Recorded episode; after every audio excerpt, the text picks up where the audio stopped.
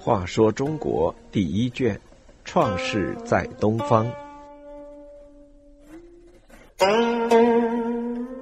一百一十六，纣伐东夷。穷奢极欲的商纣，为了搜刮更多的财物，以满足他奢侈生活的需要，策划召开一次诸侯大会。在这个大会上，他要宣布各诸侯国增加贡赋的命令。他把召开诸侯大会的地点选在了黎，就是现在的山西黎城，其地在商都的西北。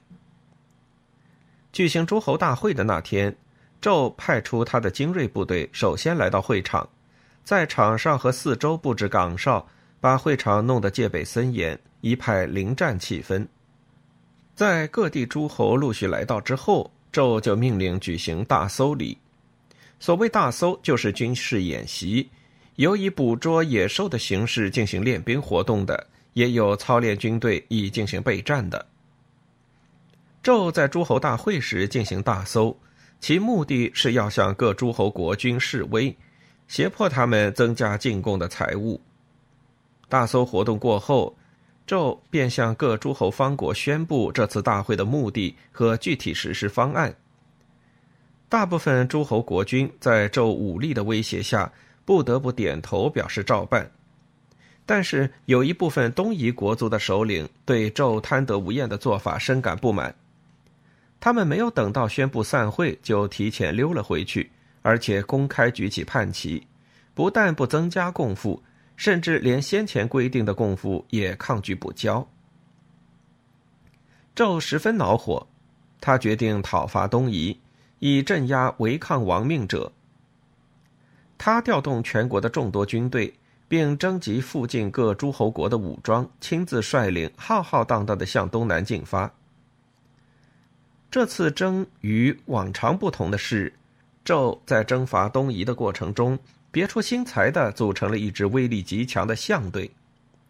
这些大象原来生长在中原地区，被捉住后经过驯养，用来作为驮运的工具。这次征伐。纣把一大批象调运到前线，不但用以驮运战略物资，而且用以毁坏敌人的房屋和防御设施，还可以践踏和摔死敌人。这些象力大无比，成了进攻的有力武器。象队所到之处，敌人望风披靡。在纣的大军和象队的猛烈进攻下，东夷各部族纷纷投降，愿意加倍纳贡。纣俘虏了许多夷人，掠夺了大量财物，得意的班师回朝。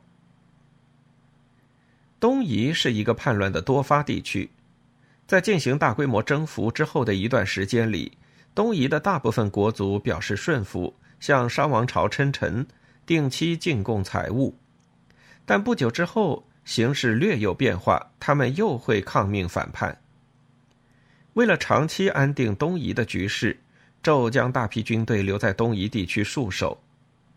这样做固然对东夷地区政治的稳定和经济的发展带来有利的效果，但由于商朝军队大量集结于东南，因而削弱了西北地区的边防，使周人得以不断蚕食商王及西部的蜀国，最终攻克商都，推翻商王朝的统治。